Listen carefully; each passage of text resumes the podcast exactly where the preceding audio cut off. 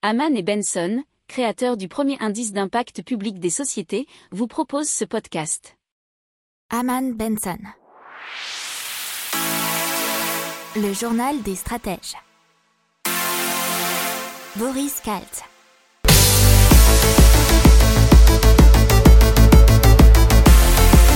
Bonjour à tous et bienvenue dans le journal des stratèges pour une édition spéciale qui est consacrée aujourd'hui à l'alpétrochimie. C'est fabriquer du carburant à partir de déchets végétaux et apparemment c'est possible et depuis longtemps. Alors on va vous parler de plusieurs sujets dont transformer le gazon en or noir, et ça, c'est possible depuis les années 70. Ensuite, on vous parlera de Global Bioénergie, mais aussi des Belges de Sogreen. Donc, vous écoutez l'édition spéciale du Journal des Stratèges, et ça commence maintenant.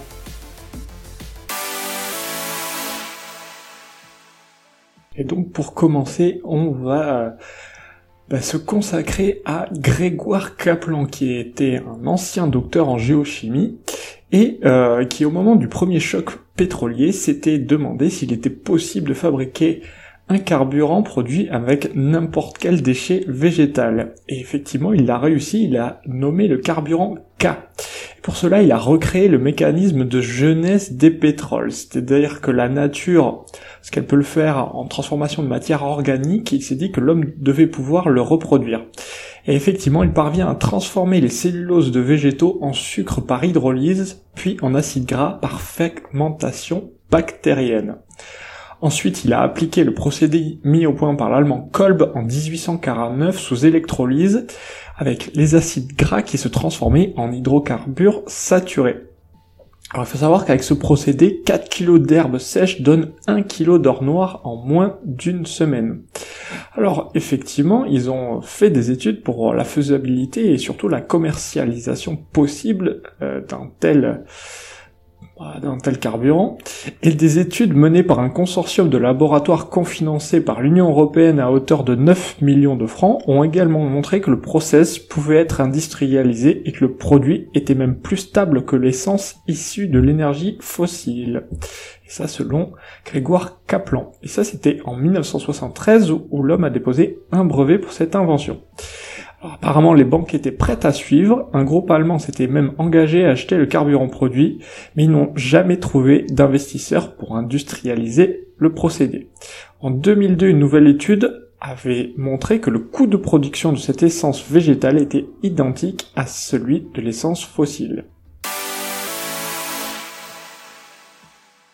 On continue dans ce procédé de transformation des végétaux en carburant avec, euh, on a vu en 2017 Sogreen, qui étaient des Belges qui produisaient euh, ce qu'ils disaient de la grassoline en anglais, vous comprendrez le jeu de mots, ou de l'herburant en français.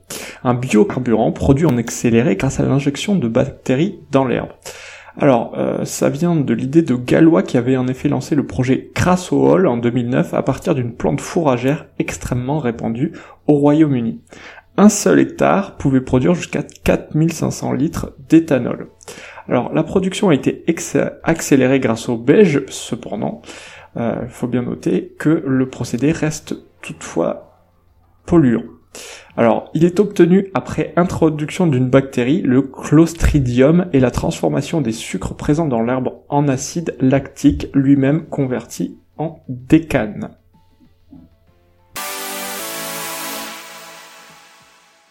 Alors maintenant, on passe à Global Bioénergie, qui avait déjà inventé un biocarburant à partir de déchets végétaux à partir de 2016.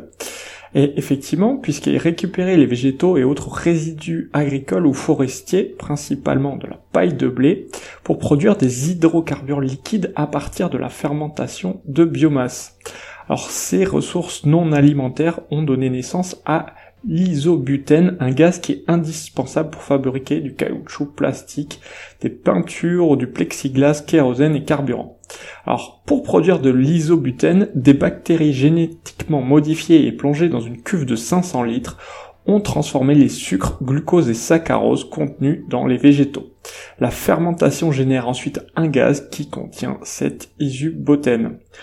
Alors contrairement à d'autres solutions alternatives comme le bioéthanol, il n'est pas nécessaire de modifier ou de limiter son pourcentage pour que cette isobutène circule dans les injecteurs d'un moteur. Et on va voir euh, dans une autre partie que euh, Global Bioénergie s'est ensuite penché plutôt vers les réacteurs d'avion.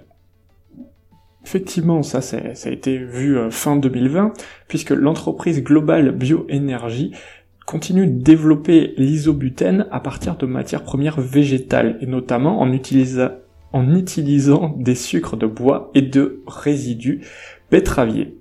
Alors, dans le cadre de la procédure de certification de l'ASTM, qui est une agence de certification internationale faisant référence pour l'aéronautique, Global Bioénergie a présenté ces derniers mois des résultats des analyses physico-chimiques de ses premiers lots aux constructeurs et motoristes.